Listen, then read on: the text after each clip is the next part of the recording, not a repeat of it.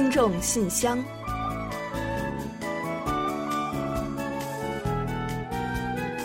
分享最新动态，聆听您的心声。听众朋友们好，我是李璐，欢迎收听《听众信箱》节目。听众朋友大家好，我是婉玲。啊，这些日子啊，新型肺炎的疫情仍在继续啊，不知道我们的听众朋友们是不是还都安好呢？那这次疫情发展之迅速啊，实在是超乎了很多人的意料了，是吧？没错。那不光是人们的健康受到了严重的威胁，那就连平时我们意想不到的一些日常生活的方方面面呢，好像也的受到了一定的牵连。是啊，那前几天呢，我本来是有一些东西要寄往中国的，结果呢，到了邮局一打听啊，呃，对华运输呢，当时是停摆了。不过呢，好在后来啊，邮局呢又很快决定恢复对华业务了。但是呢，邮局方面还是说呢，这个时效呢是没有办法保证的。呃，听到这儿呢，我就想起了我们的听友们啊，这样一来呢，大家的这个纪念品寄送的时间呀，恐怕也要被大大的推迟了。嗯，是啊，疫情来势汹汹，波及面呢也在不断的扩大。现在看来啊，礼物在寄出之后呢，能不能够准时投递呢，就变得比较难说了。嗯，是啊，我们也请广大听友呢对此予以理解。那疫情呢还在发展，当前最重要的是抗击肺炎嘛。嗯，没错。不过呢，也请大家放心啊，奖品呢我们仍会每周不落的搬出。那即使是短时间内无法寄送到大家的手中呢，也会待疫情过后送到您的手上。嗯，真心希望疫情能够早日过去，那我们的生活呢也都能够尽快的回归正轨。好了，接下来就让我们一起来打开今天的听众信箱吧。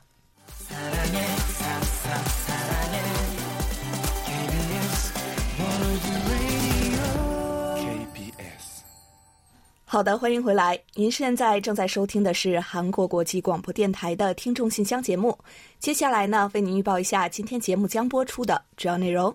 我们这期节目呢，依然还是有韩广动态、来信选读和生日祝福等几个小栏目。在生日祝福栏目中啊，我们将一起分享一段李洪武听友提供的人生感言。另外，在生活的发现栏目中，我们要为您介绍的是流畅听友提供的生活小智慧，也是目前大家都应该了解的有效预防肺炎需要正确洗手。本月的专题讨论话题，请您聊一聊如何预防未成年人犯罪。有问必答，回答的是河北省玉田县单金海听友提出的有关韩国冬季流感防疫情况的问题。在节目最后的点歌台栏目啊，播放的是郭俊成听友点播的一首歌曲。那上周我们在恢复郭俊成听友来信的时候也说过啊，要把这首歌送给他和朋友们啊，希望你们啊都正在收听我们的节目哦。好了，节目呢我们就先预告到这儿，欢迎您继续收听。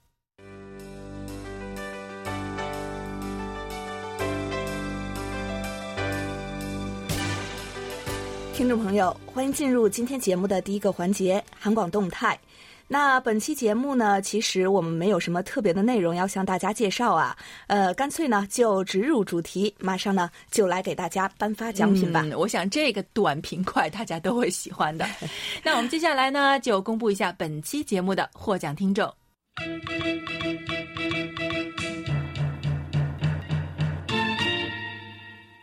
幸运听众是。内蒙古的刘彤听友，热心听众是浙江的陆达成听友。接下来呢，我来揭晓本期参与奖获奖听众，他们是陕西的王通听友、澳大利亚的经典之下听友，还有呢为我们寄送收听报告的山西省听友。姬俊杰，嗯，恭喜今天获奖的听众朋友们，衷心感谢你们对于韩广节目的关心和支持，也希望广大的听众朋友们继续支持我们的节目，给我们多来信、多反馈和我们多互动。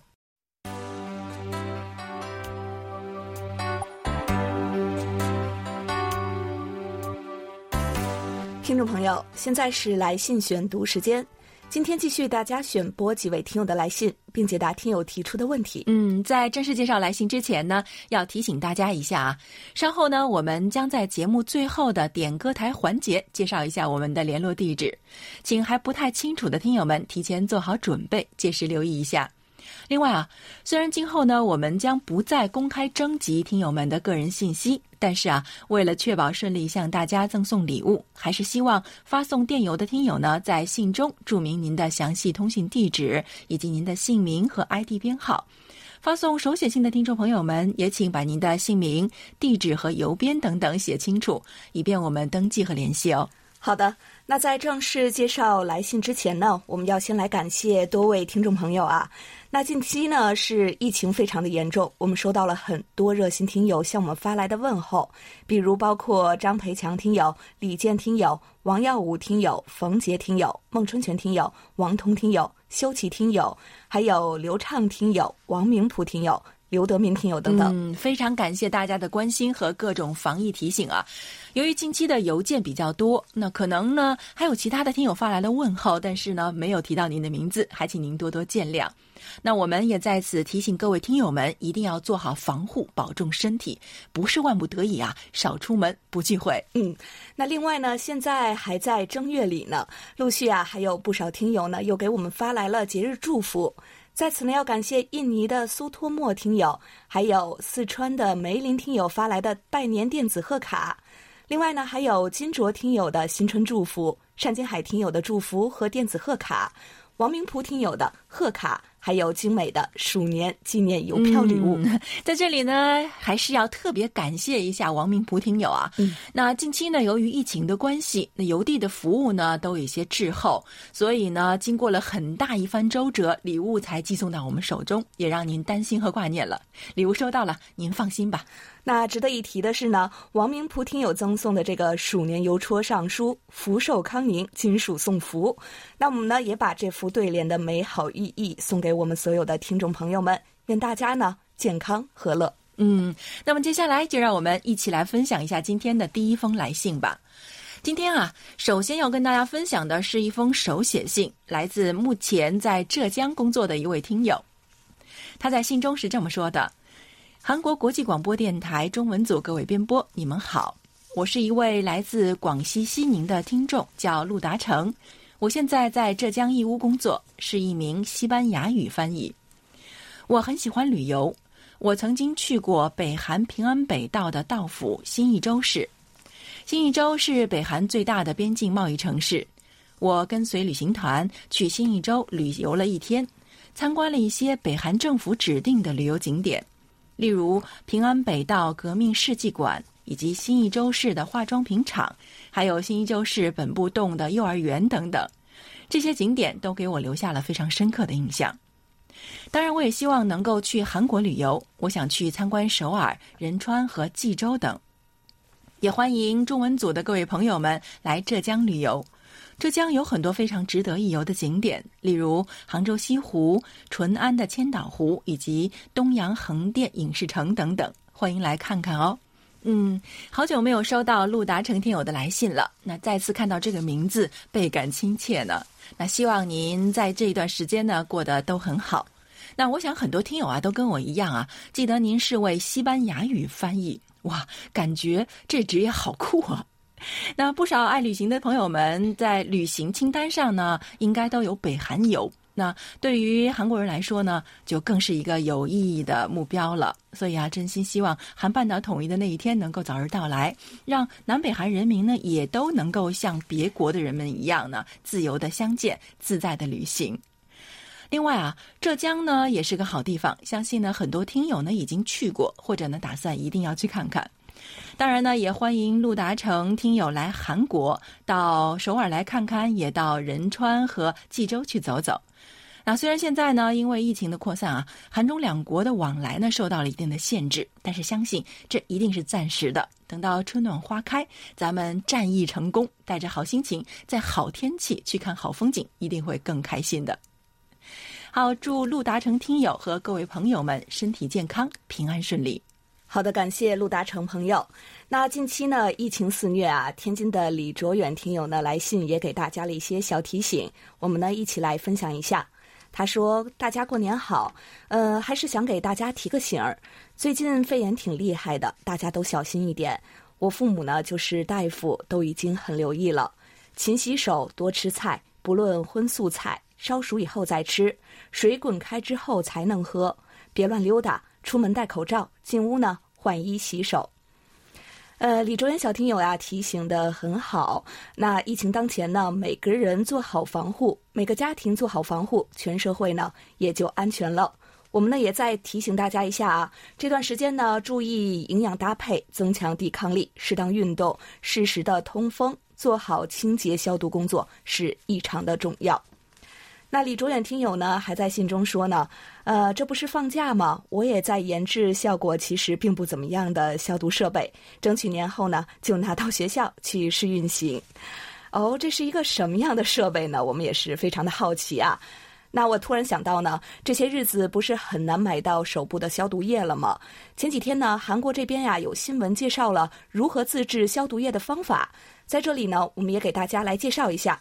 呃，请大家呢准备家用浓度的这个乙醇，也就是酒精啊，还有纯净水和甘油，然后呢按照八比二比一的配比混合好后装瓶就可以了，是不是非常的简单啊？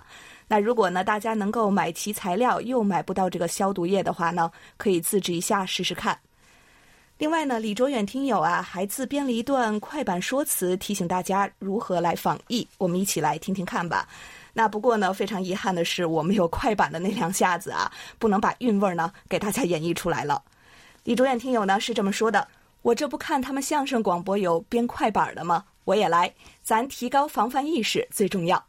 拿起竹板听我谈，最近这个新冠肺炎闹得欢，成凶作恶，想把人类来侵犯，咱可要万众一心抗肺炎。这肺炎来势凶，快似箭，如炸雷，像闪电。”咱可不能给它传播留时间，外出一定戴口罩，回到家赶紧漱口、洗手、洗洗脸。这情况少出门，在家休息最保险。想拜年方法变，咱用手机拜大年。现在的科技多发达，不论时间，不论地点和长短，咱把一年的学习生活情况来交谈。您看看这样的方法保平安、抗肺炎、保平安，你我都要不怠慢。您看看，那防疫战士在一线，八旬院士冲在前，个人卫生要做好，饮食也要重安全，蔬菜一定要炒熟，荤腥不能留风险。咱一定要打赢这场没有硝烟的保卫战，咱一定要加油！武汉加油，天津加油，中国加油，世界加油，把病毒全部消灭，萌芽间。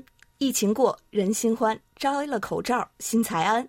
我这小快板记心间，群防群治更安全。祝大家福寿康宁，身体健。嗯，李卓远听友呢还没有忘记在信的结尾标注上参照了天津李少杰老师的内容。那小快板说完了，基本呢要把说的全都编在了里面了，大家多多注意吧。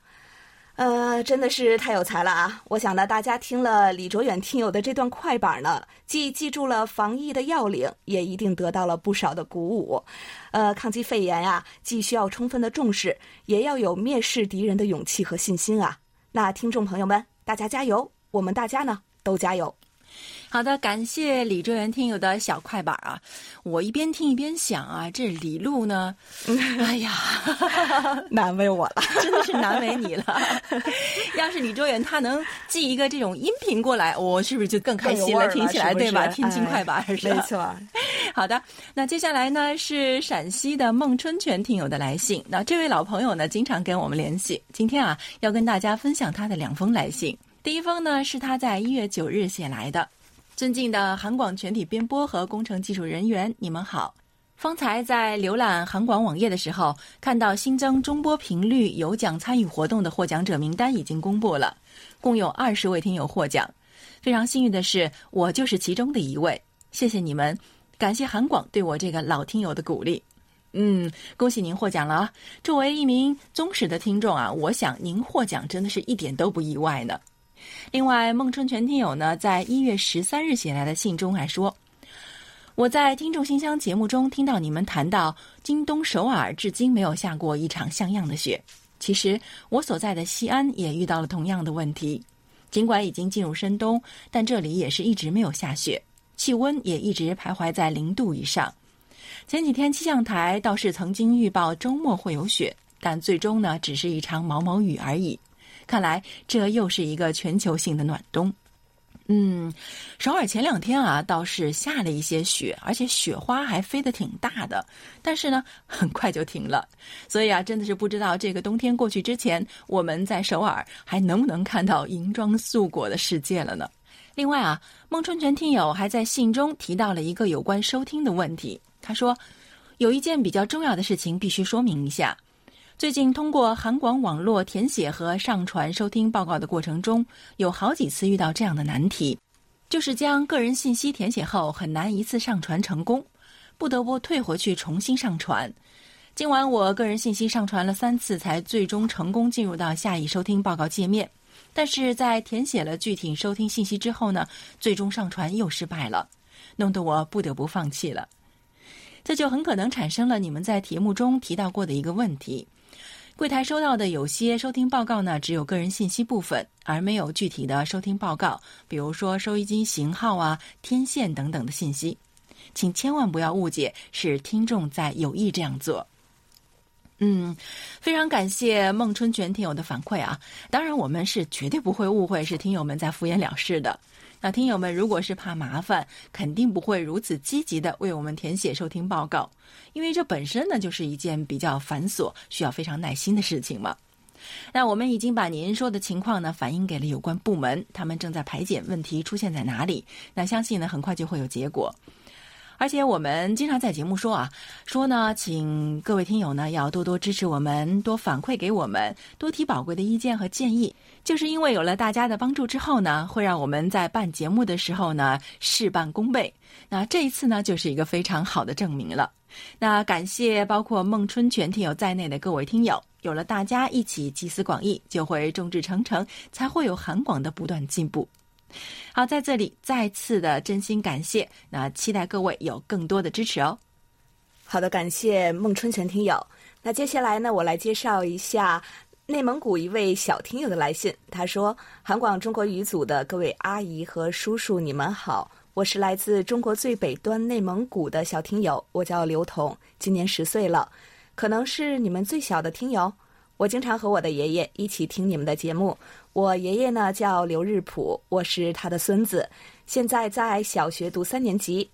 我经常在假期和爷爷一起听广播，我会好好学习，希望长大以后呢能有机会去韩国，这也是爷爷的希望。今后我也会常给你们去信的。嗯，其实呢，不需要刘同小听友做过多的介绍啊。只要呢一看到是来自内蒙古的朋友，又和爷爷呢一起经常收听我们的广播，我们就猜到你是谁了。那刘同小听友你好啊，欢迎你呢加入韩广听友大家庭。得知呢你正在小学三年级读书啊，我们希望呢你能好好学习，而且呢你有一个非常美好的愿望，长大以后呢到韩国来。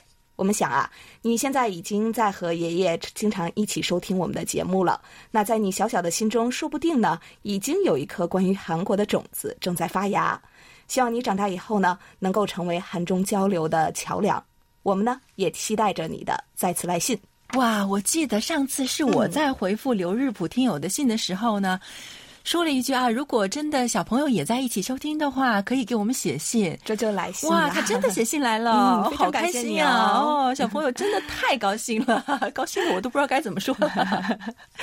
啊，既然您现在已经开始写信了，那么我们希望呢，下一次呢，或者是下下次呢，你还在跟爷爷在收听的时候呢，能给我们再来各种各样的反馈，因为十岁的小听友啊。哇，真的是年龄最小的听友，我们也非常希望能够从十岁的小朋友那里 得到很多很多的建议啊，让我们的节目真的能够办得越来越青春。没错，而且有这样的爷孙这样的听友在啊，我们呢真的是非常的珍惜，非常的开心的，非常感动了。嗯，好的，接下来呢还有两封信呢要跟大家分享，是陕西省王通听友写来的。那第一封信中是这样说的：听众信箱主持人李璐和婉玲，你们好。我已经于去年十二月底收到了柜台寄来的挂号信，是参与奖的礼物，里面有收听证明卡、节目表等等，还看到了李璐老师的签名回复，心中感到无比的喜悦。还有一盒呢是标有柜台 logo 的中性笔，用起来很不错。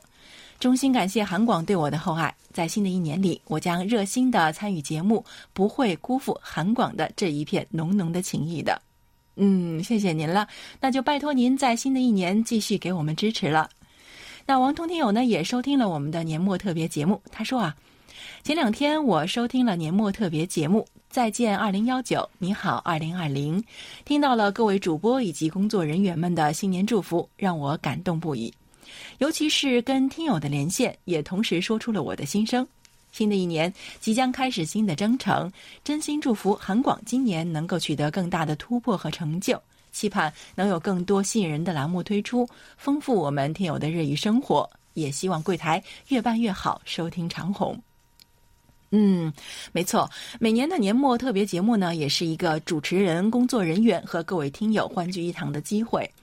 虽然常常收听我们节目的听友呢，对于各位主持人的声音呢都很熟悉，但那么多的声音聚在一起呢，应该也是一个非常特别的体验吧。就更不要说我们的幕后工作者们也来现身，还有听友代表们的发言，就更让人觉得开心了。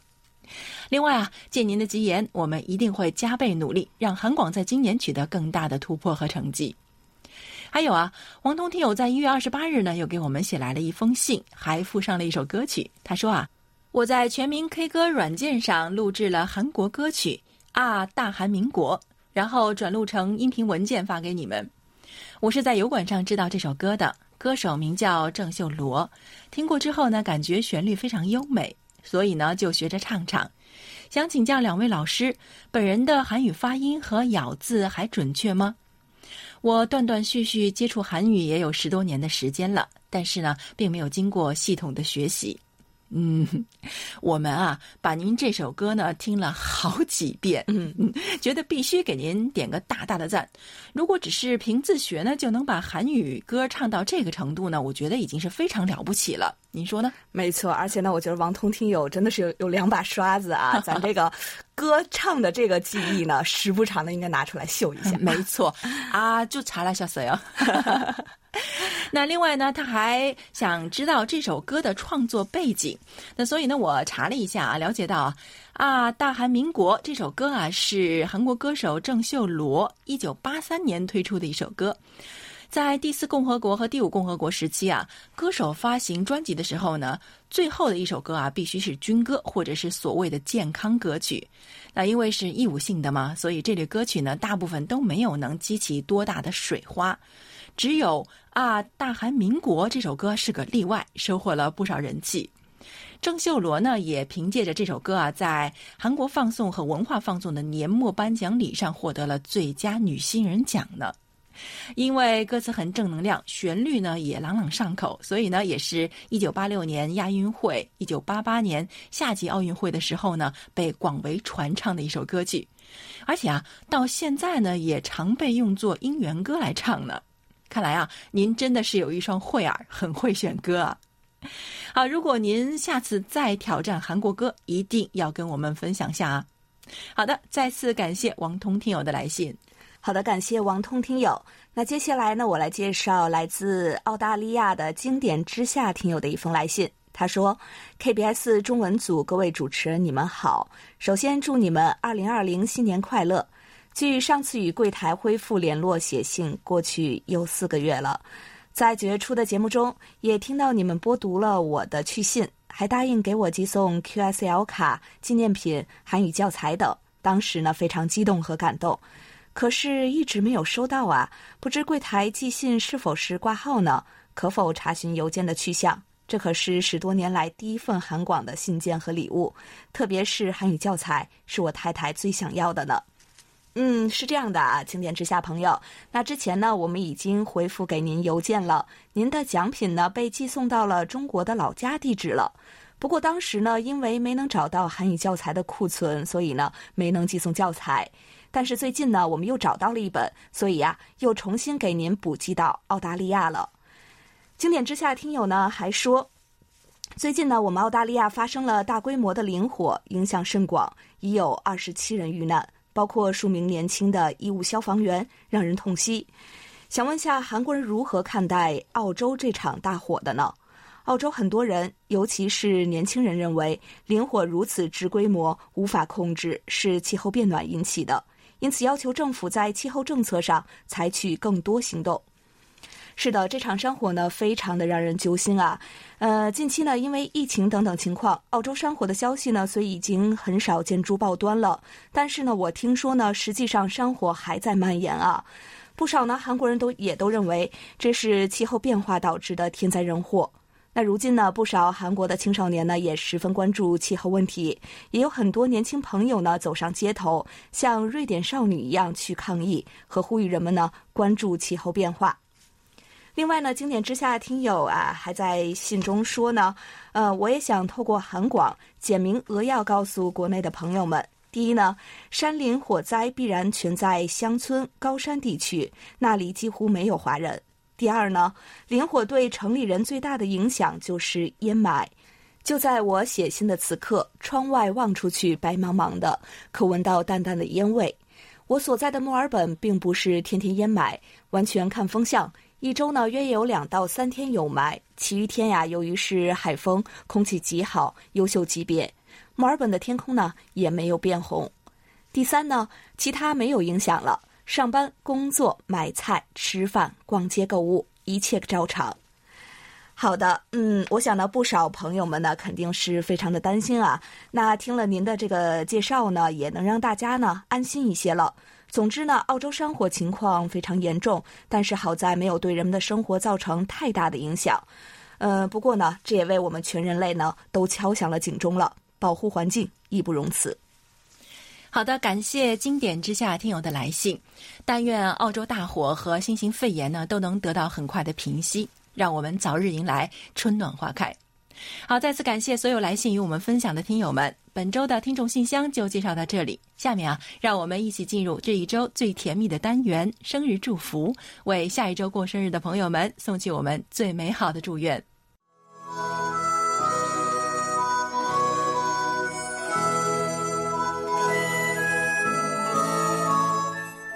每个生命都是独特且美丽的，组合在一起，共同谱写出了一曲婉转动听的生命之歌。此时此刻，在韩广这个大家庭里，让我们把最真诚的祝福送给您。欢迎来到生日祝福。首先呢，我们送给即将过生日的听友们一段由辽宁省李洪武听友提供的人生感言：爱和距离，距离会让爱变远吗？异地父母们总是担心没法给孩子足够的陪伴，与孩子的感情会越来越疏远。但其实，父母和孩子对彼此的爱和守护，从未因为距离的增加而减少，反而更加珍惜每一次的团聚。距离或近或远，但守护从未离线。好的，感谢婉玲，也感谢李洪武听友与我们分享刚才这段话。同时，我们也借着这一段话，祝福即将过生日的听众朋友们生日快乐。好，接下来我们就把这首由 K 威尔演唱的《我需要你》送给二月八日到十四日过生日的所有听众朋友们。被人需要也是一件非常美好的事情啊！真心祝福你们每一天都快乐，每一天都有好心情。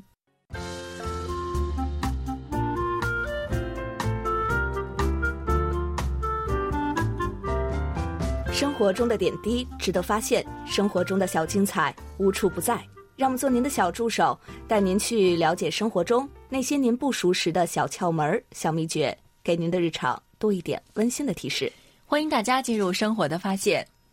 预防呼吸道传染病的措施中啊，个人卫生防护是非常重要的，尤其是勤洗手。洗手是预防疾病传播的最有效的方法之一。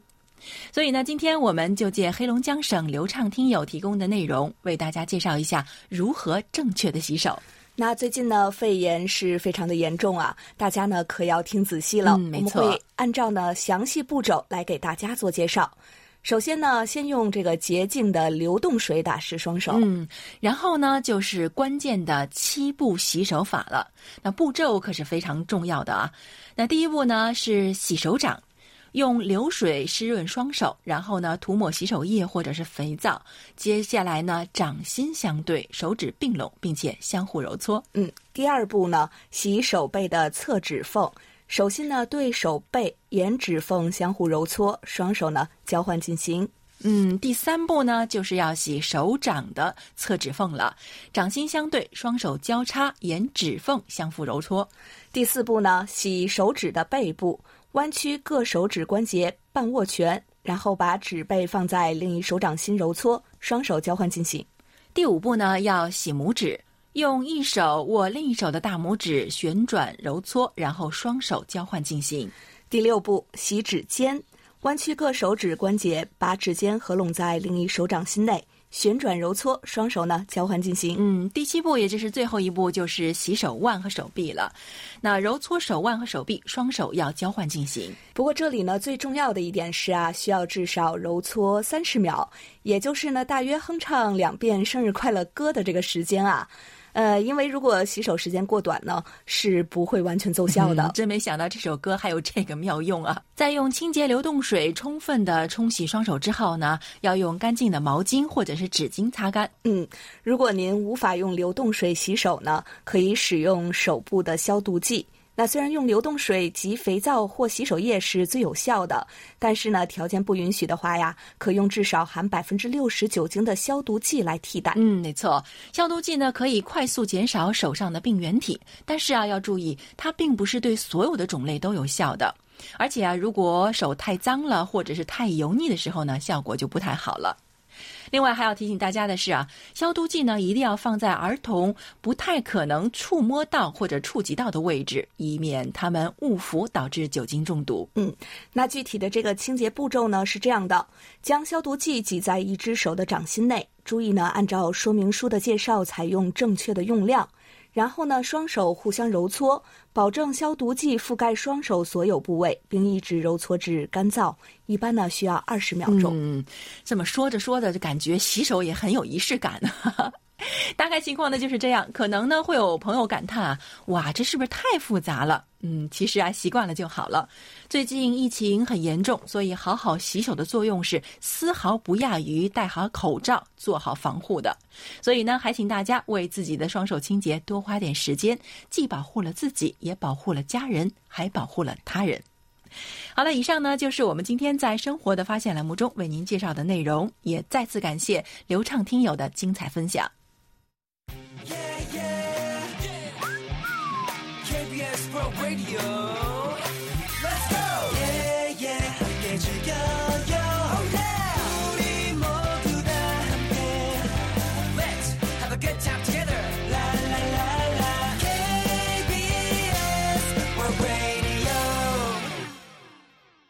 好的，欢迎回来，这里是韩国国际广播电台的听众信箱节目。下面呢，我们一起进入今天的专题讨论环节。首先呢，呼吁广大听众朋友们多多来信，参与一下三月份话题“如何解决高龄驾驶问题”的讨论。近年来，高龄驾驶者引发的事故在全球频发。目前呢，世界不少国家都在想办法，比如韩日呢，鼓励老人主动交回驾照等等。但是呢，随着老龄化的不断加深，老人出行又是一个非常现实的问题。您认为应有哪些对策来解决高龄者的驾驶问题，规避相关风险，同时呢，又能方便老年人出行？嗯，如果刚刚呢您并没有听清楚我们的话题预报的话，可以到我们的官网上找到专题讨论板块进行查阅。欢迎大家多多就每月的话题进行畅所欲言，幸运的听友可以获得奖品哦。好，那接下来呢，我们再来介绍一下本月的话题吧。近来呢，未成年人犯罪事件屡屡引发关注，未成年人犯罪后免则更是备受争议。您认为是否应将承担刑事责任的年龄下调？除了法律约束之外，您认为还应有哪些措施来妥善预防和遏制未成年人犯罪？好的，接下来我们就一起进入今天的专题讨论。今天要跟大家分享的是黑龙江省流畅听友的看法。他说，在中国，据《法制日报》报道，与九十年代相比，未成年人犯罪初始年龄提前了两到三岁，其中十四岁以下少年违法犯罪比例明显增多，相关案件的媒体报道也有很多。个人认为，原因有以下几点：第一，时代飞速发展，人与人的沟通渠道更加多了，未成年人接触的人越来越多，获得的信息量也越来越多。其中有一些负面的东西，难免会产生不好的影响，导致其走上犯罪道路。第二，社会生计压力越来越大，家长们或因为忙于生计疏于管教子女，或因为自己太过忙碌觉得愧对子女而越来越娇惯他们，导致其目无法纪。第三，犯罪成本过低，法律规定的处罚上限过低，有些犯罪的未成年人就亲口说，反正自己年纪小，不会受到严厉的处罚。那么，怎样才能预防未成年人犯罪呢？第一，随着时代发展，未成年人的心智发展速度也加快了，应该降低未成年人负刑责最低年龄，加大对未成年人犯罪的处罚力度。例如，十三岁捅女孩多刀致其死亡这类极其恶劣的案件，应该按照成年人标准追究他的法律责任。第二，要加强法制宣传。扩大对未成年人权益保护的辐射力，走进学校和社区，对未成年人进行法律宣传。第三，完善组织网络，与社会各方协调，努力形成帮助失足青少年的网络合力，呼吁全社会共同来关心未成年人的生活、学习，帮助经济有困难的青少年学生解决生活和学习问题。特别是要充分关注留守青少年及单亲青少年的身心发展。重之之重的是，如果没有合格的父母，就很难有合格的子女。因此，要想从根本上解决未成年人犯罪问题，必须首先解决未成年人的父母责任问题。只有让未成年人的监护人切实履行法定的职责，才能预防未成年人犯罪。好，以上就是刘畅听友的观点。好的，感谢刘畅听友的分享。那专题讨论就介绍到这里，接下来进入下一个环节。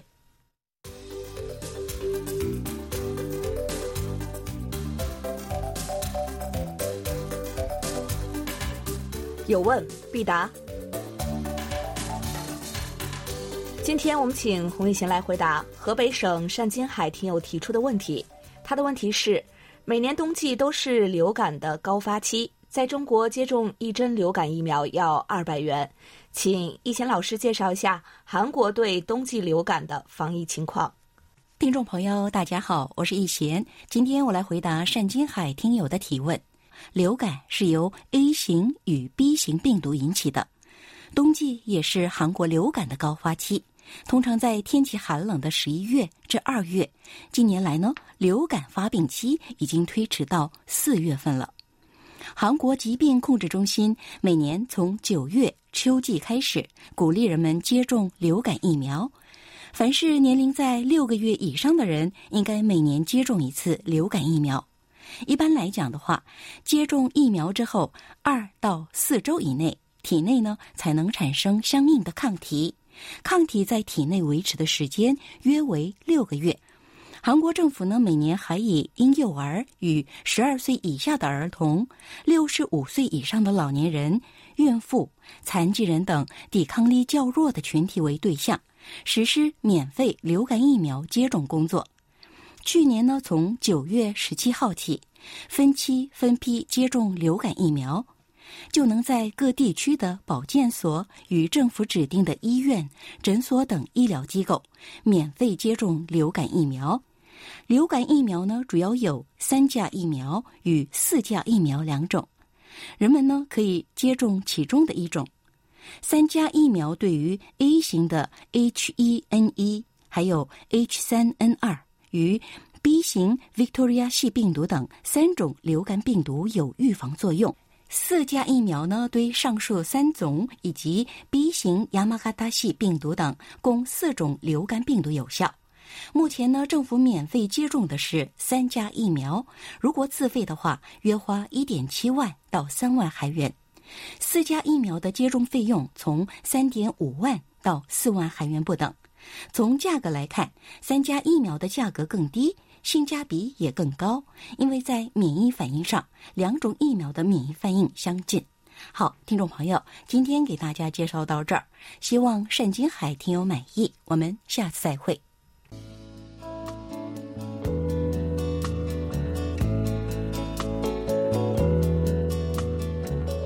节目最后是点歌台栏目，山东省的郭俊成听友来信说。最后呢，希望可以点一首 Twice 演唱的《Fancy》，送给我的同学以及我的朋友们。